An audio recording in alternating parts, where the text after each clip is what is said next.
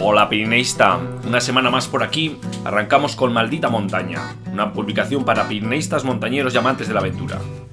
Llévatelas, te mantendrán los pies secos. Si consigues sobrevivir, pégame un toque. Para evitar que la civilización le intoxique, decide huir. Y adentrarse solo en estos parajes, perdido en la naturaleza salvaje. Dios mío. ¿Qué he hecho? Siento a que tengas que caminar 1600 kilómetros para... Termina la frase. ¿Por qué tengo que caminar 1600 kilómetros? Travesía presenta Maldita Montaña, aires de altura para toda la semana con Eduardo Azcona y Enrique López. ¿Te sientes sola? Estaba más sola en mi vida real que aquí.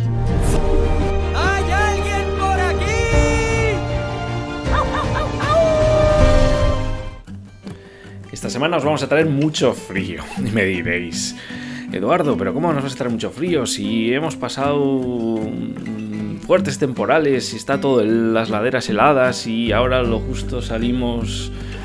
Pues, pues sí, os traigo mucho frío. Bueno, ya sabéis que mejor es prevenir que curar.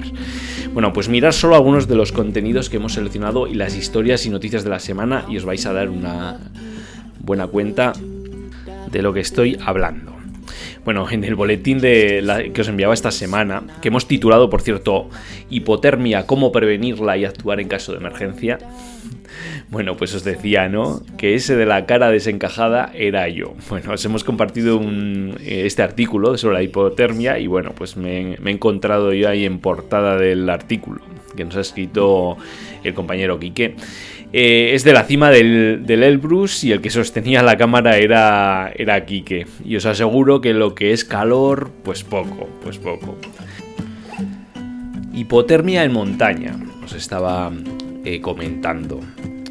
Bueno, si repasáis la hemeroteca, podemos ver que todos los años eh, son pues, muchas las víctimas que se producen en montaña y eh, muchas de las ocasiones pues es la hipotermia quien está detrás ¿no? de, de desenlace de muchos accidentes. ¿no? Basta con teclear en Google las palabras adecuadas pues, para darnos cuenta de ello eh, que no estamos hablando de casos aislados. ¿no? Eh, fuera de nuestras montañas, seguramente todos recordaréis pues, el caso de los eh, 21 corredores de montaña eh, que fallecieron en el transcurso de un ultramaratón en China, ¿no? en mayo del año pasado, el 2021. Que fue una tragedia que pudo haberse evitado y, bueno, que muchas veces en estos casos suelen coincidir ingredientes que de alguna manera ocasionan pues los casos de hipotermia, ¿no? ¿Qué es la hipotermia? Vamos a empezar por ahí, ¿no? Es la disminución de la temperatura corporal central, el núcleo del interior del cuerpo, ¿no? Por debajo de los 35 grados. Es donde se encuentra ahí el límite, ¿no? A nivel técnico, ¿no? Cuando hablamos de hipotermia, ¿no? Eh, ¿Por qué perdemos temperatura corporal, no? Bueno, pues en el artículo que os compartíamos hacíamos un, bueno, un análisis minucioso, ¿no? Pues bueno, puede ser por radiación o cesión, ¿no? Pues eh, radiación, pues principalmente en superficies que no están que están desprotegidas, ¿no? Como puede ser eh, pues la cabeza, cuello, ¿no? Eh, para que os hagáis una idea, entre la cabeza y el cuello puede llegar a perderse hasta un 30% del calor corpor- corporal, ¿no? De, aquí- de ello que, bueno, sea muy importante pues que lo, protejamos de la manera adecuada, ¿no? Con un gorro, por ejemplo, pues, o con una braga de, en- cuello, pues para evitar esa eh, pérdida de temperatura por radiación. Luego, bueno, en el caso de, cuando hablamos de convención, entra en escena el, el viento, ¿no? Eh, igualmente, pues es esencial pues no dejar la piel al descubierto, ¿no? Eh, os solemos hablar mm, de manera igual cansina na- ya, ¿no? De, de la sensación térmica, ¿no? Como, como la sensación térmica se desploma, ¿no? Cuando el viento entra en escena, ¿no? Y bueno, y también hablamos de las eh, maneras que tenemos de protegernos, ¿no? Con ese sistema de las tres capas o, cuatro o, las, eh, o los sistemas evolucionados, pero la cuestión es pues utilizar diferentes capas que de alguna manera pues nos eviten pues esa pérdida de, temperatura de grados ¿no? por, convección, por ejemplo, ¿no? cuando fue, em, pues sopla el viento de manera fuerte, ¿no? Luego, bueno, hablaríamos también de conducción, por ejemplo, cuando pues estamos en contacto con una superficie fría, puede ser pues que, eh, que estemos en, en entorno en agua, por ejemplo, en agua fría, ¿no? Y, o aire frío, ¿no? Y luego, bueno, evaporación, pues hablaríamos cuando eh, se produce a través del sudor y la respiración, ¿no? Que, que aumenta en condiciones climáticas eh, secas y ventosas. Pero me diréis, vale, pero, pero sea un poco más práctico, ¿no? No me cuentes tecnicismos. Pues sí, venga, vamos a ir un poco más al grano. Eh, vamos a hacer un repaso de las principales causas que podemos tener de sufrir una hipotermia en montaña. ¿no? Eh, bueno, obviamente cuando nos exponemos a un ambiente frío, ¿no? Eh, pues fuerte viento, ventisca, humedad eh, estamos mal equipados, por ejemplo, ¿no? No hemos... Eh, eh, no hemos revisado el parte meteorológico, ¿no? Y nos, nos, hemos encontrado en una situación, pues que no, que no la queríamos, ¿no?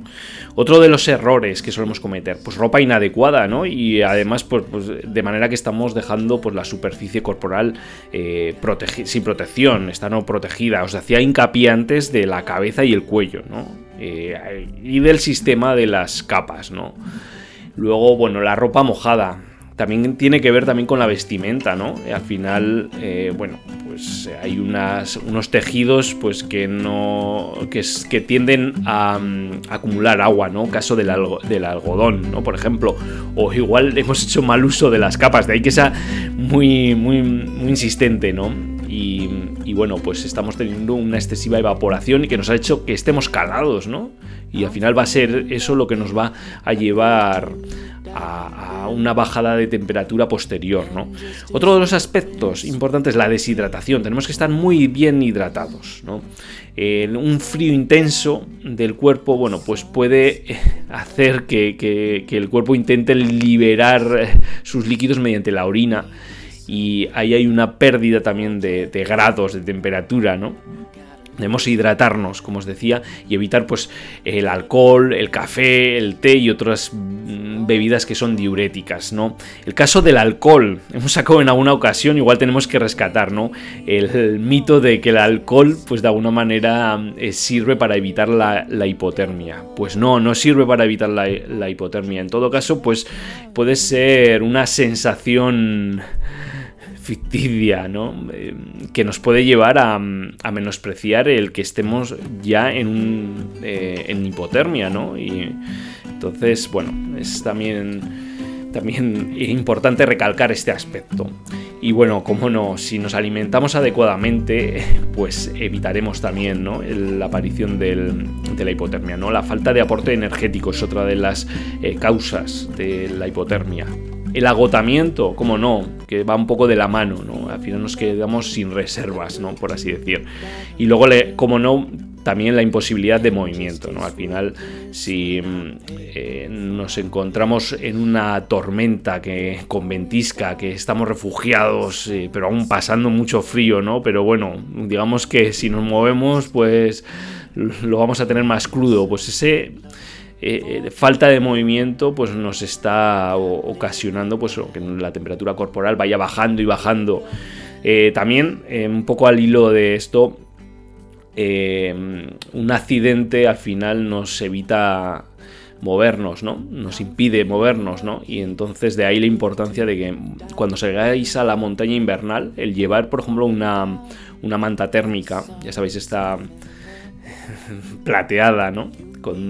Que en, alguna ocasión hablaremos también de ello, ¿no? Cómo se puede utilizar, ¿no? Porque tiene dos superficies, ¿no? Y tiene, bueno, que no, pero ya simplemente utilizar un, este, esta manta térmica, pues eh, eh, de alguna manera va a hacer que retengamos, ¿no? Eh, al final irradia, el calor que estamos desprendiendo nos lo irradia hacia, de nuevo hacia nosotros, aparte de que pues nos va a resguardar de las inclemencias exteriores también, ¿no? De ahí, importante aspecto. Bueno, eh, tenemos grados de hipotermia, ¿no? Eh, como puede ser una hipotermia ligera, lo que se dice el, grado 1, por ejemplo, ¿no? entre 35 y 37 grados, a ya ir al grado 5, eh, ¿no? Con la temperatura corporal central cuando ha descendido por debajo de los 13 grados, eh, que se produce en estos casos ya la muerte por hipotermia y es, eh, es ya, digamos, el último de, los, de, las fases, ¿no?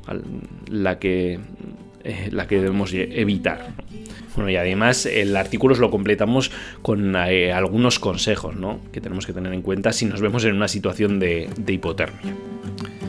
Y en el boletín nos traemos también otra historia. En este caso nos hemos centrado en lo que es las actividades de archivo ¿no? y recopilación de material en cuanto al mundo del outdoor. ¿no? Hay un proyecto mm, que bueno, lleva ya unos años en Estados Unidos que se llama Outdoor Recreation Archive eh, que recorre, digamos, los últimos 60 años del mundo del autor, ¿no? Y que, bueno, tienen un perfil en Instagram muy, muy interesante, luego nos centraremos un poco más en ello, y que os queríamos traer sobre todo, bueno, como descubrimiento, ¿no? Porque, bueno, pues vamos a ver en, todo ese material, pues muchas caras conocidas de antiguas leyendas del mundo del outdoor y, y bueno, marcas míticas, ¿no? Al final eh, de alguna manera pone en valor pues la importancia del, registro, ¿no?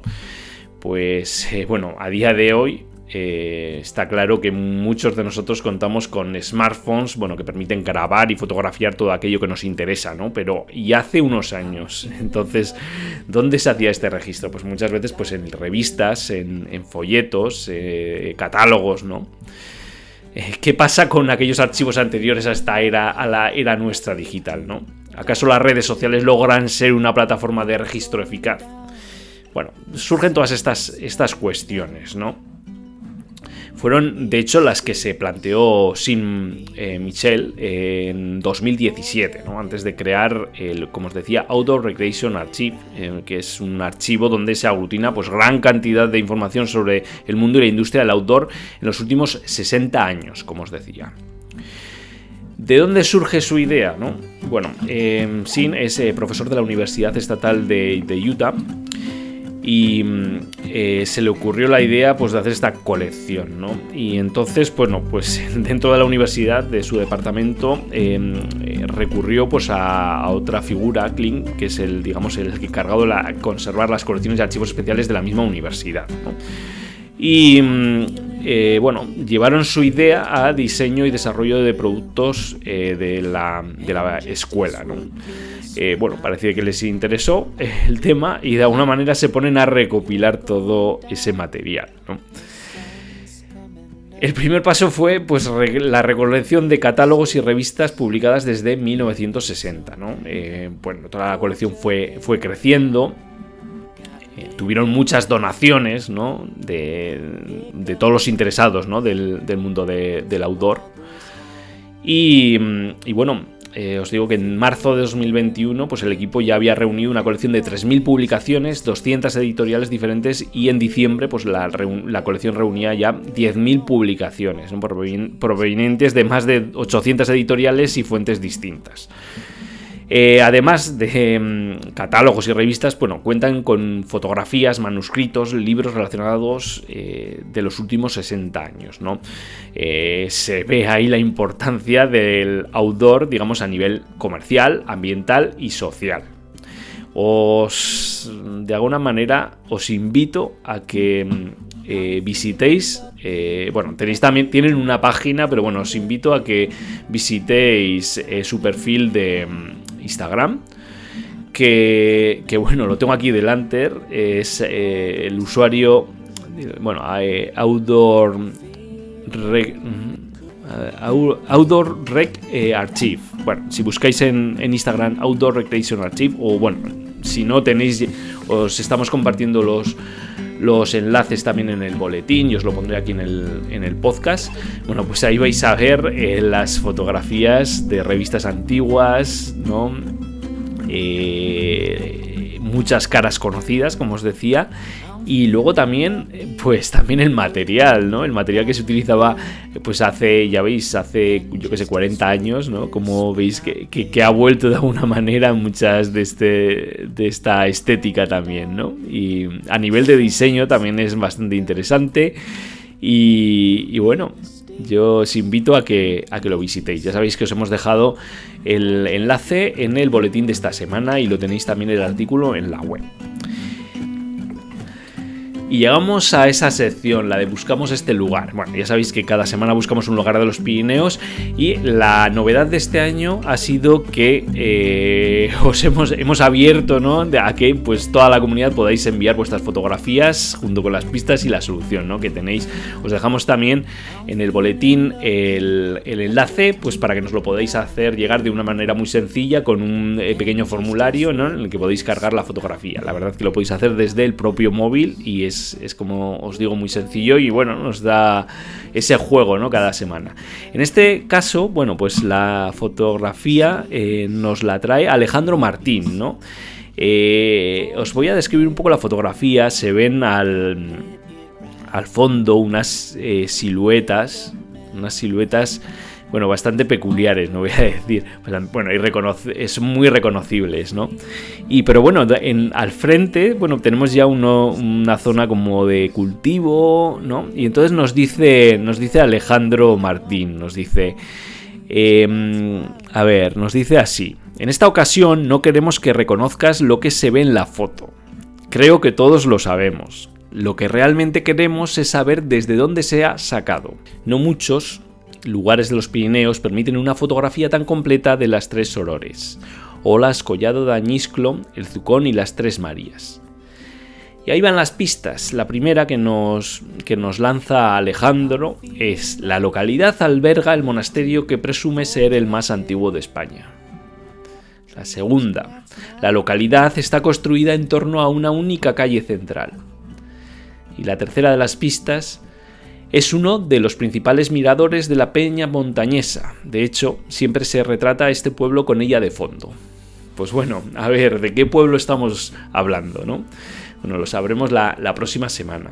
Esta semana os vamos a hablar de cuál fue el, lugar de la semana pasada. El lugar de la semana pasada era la cueva de Arpea, o Arpea, con H o sin H. Está eh, situada en la cabecera del barranco de Errobi, al pie del monte Errozate, y a pocos metros de la Muga con Navarra. El interior de la cueva no tiene nada de especial y de hecho se utiliza pues para guardar ganado. Sin embargo, su singular entrada al abrigo de un impresionante anticlinal, el precioso entorno y un clima siempre húmedo confieren a este lugar una áurea de lugar encantado. Según cuenta la leyenda, en las calurosas tardes de verano algunos pastores han visto aquí a las lamías, seres mitológicos de bella apariencia femenina pero con pies de animal. Y este es el lugar de la semana pasada que nos lo traía Manolo Pérez. Bueno, ya sabéis que podéis enviarnos eh, vuestras, vuestros lugares, ¿no? Como, como, os decía al comienzo de, de la sección. Y llegan los relatos de altura. Continuamos con la publicación de los microrelatos del concurso de relatos de altura, esa iniciativa que lanzamos en, final de año y que bueno, tanta aceptación ha tenido y tanta participación, ¿no? Ahora no nos queda más que disfrutar, ¿no? de, estos relatos, estos micro relatos, eran hasta 150 palabras.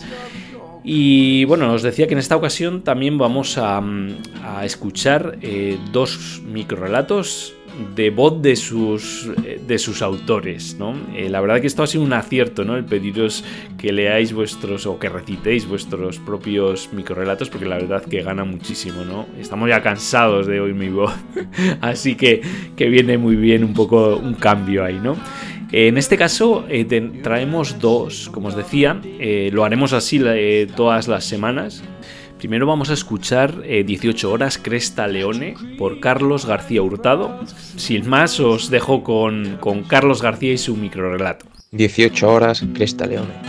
Navegábamos por un mar de piedra donde todo era desconocido.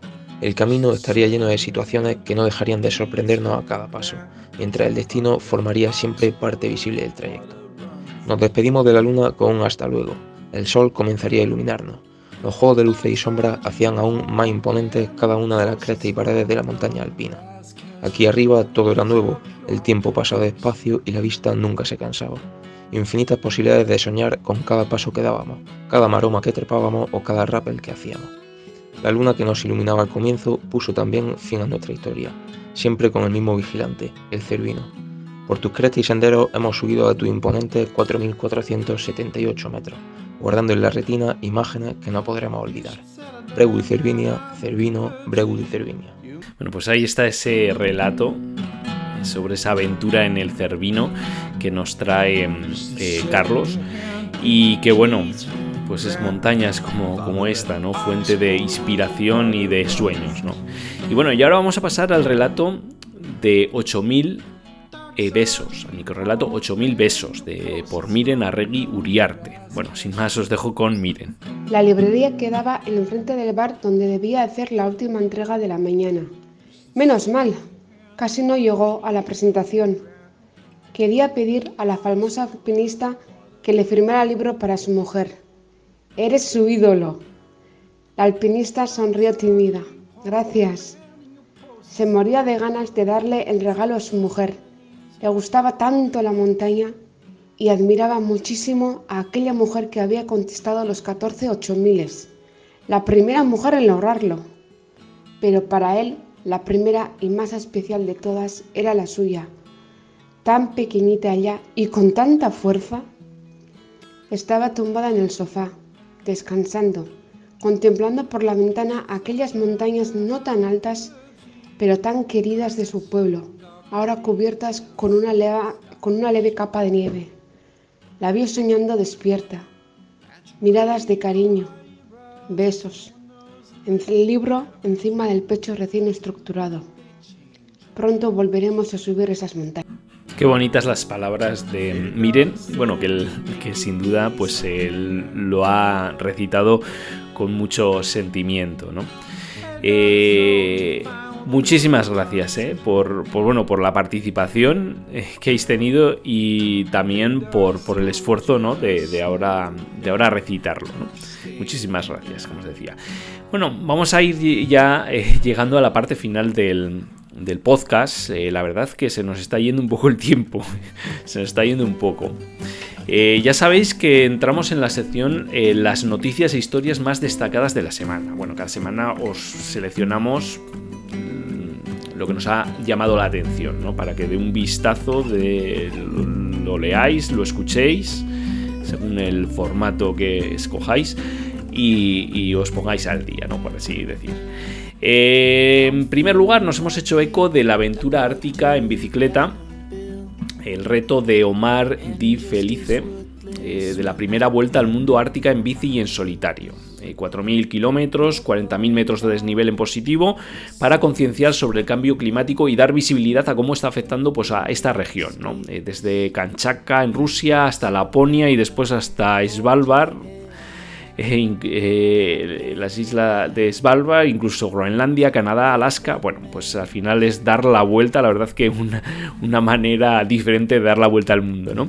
La aventura comenzará el 2 de febrero eh, de este año y le podremos seguir en las redes sociales. Omar, bueno, vemos que es muy activo en Instagram, eh, os hemos compartido el enlace.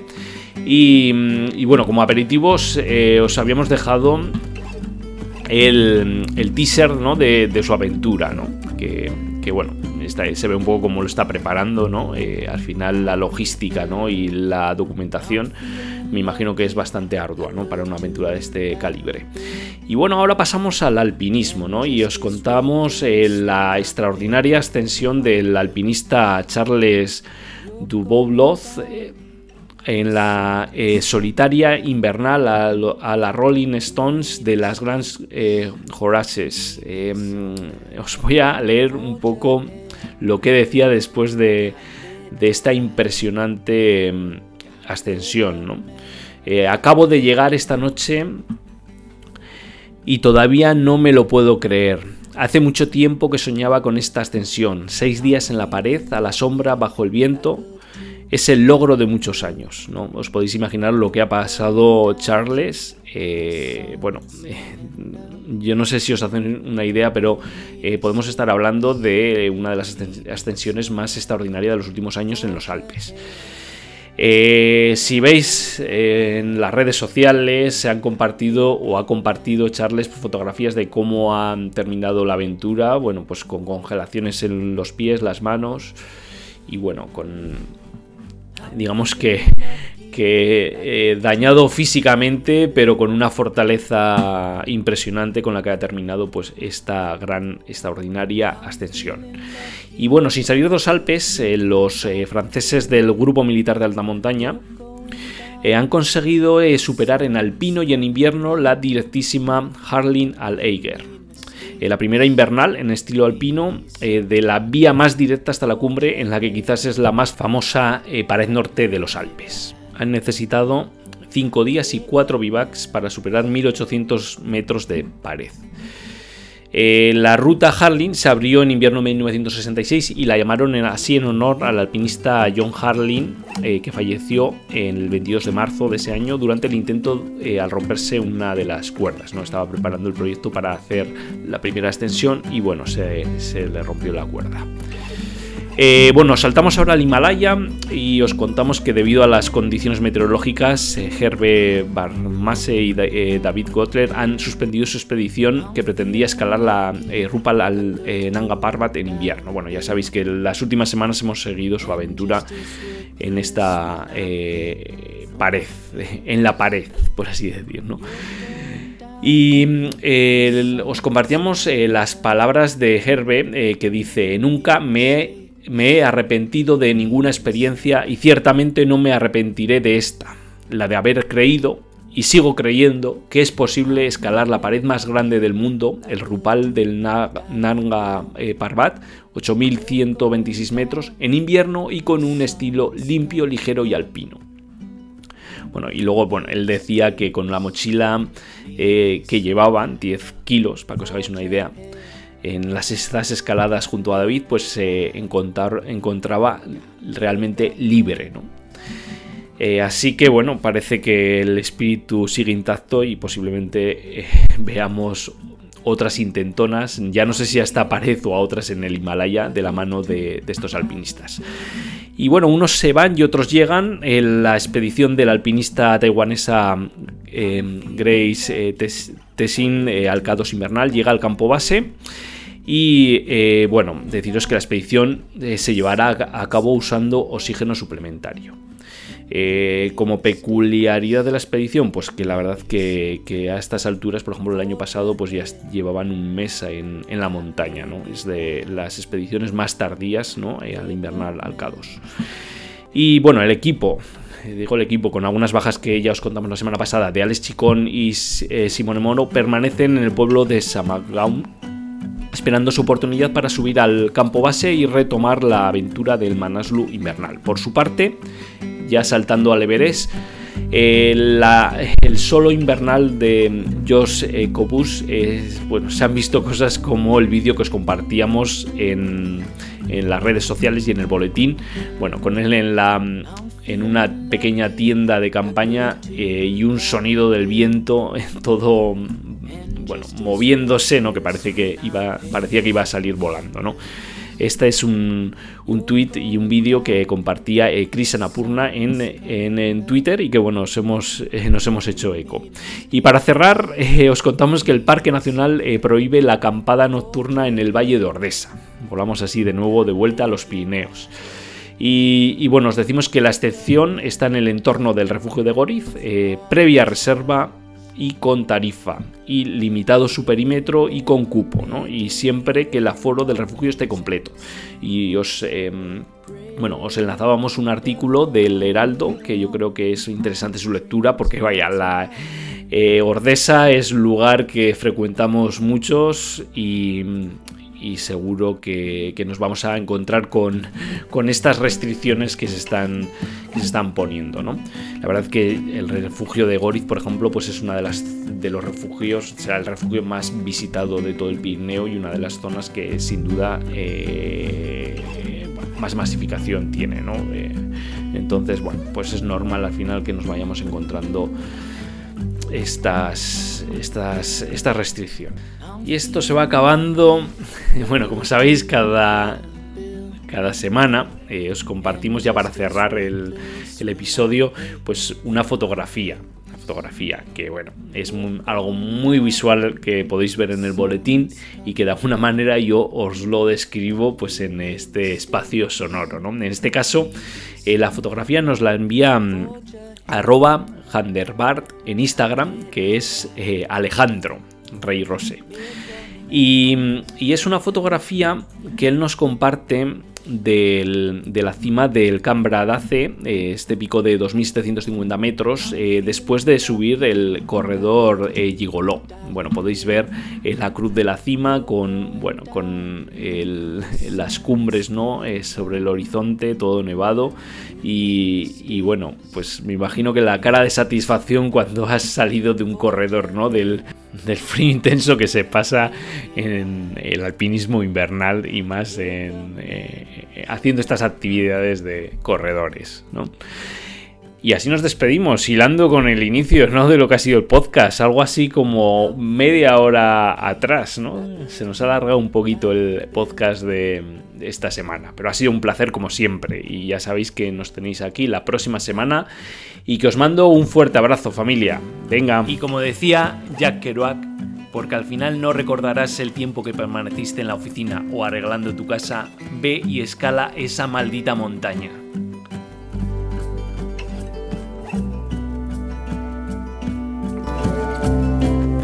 pensado en abandonar? Oh, solo una vez cada dos minutos o así. Si quieres algo en la vida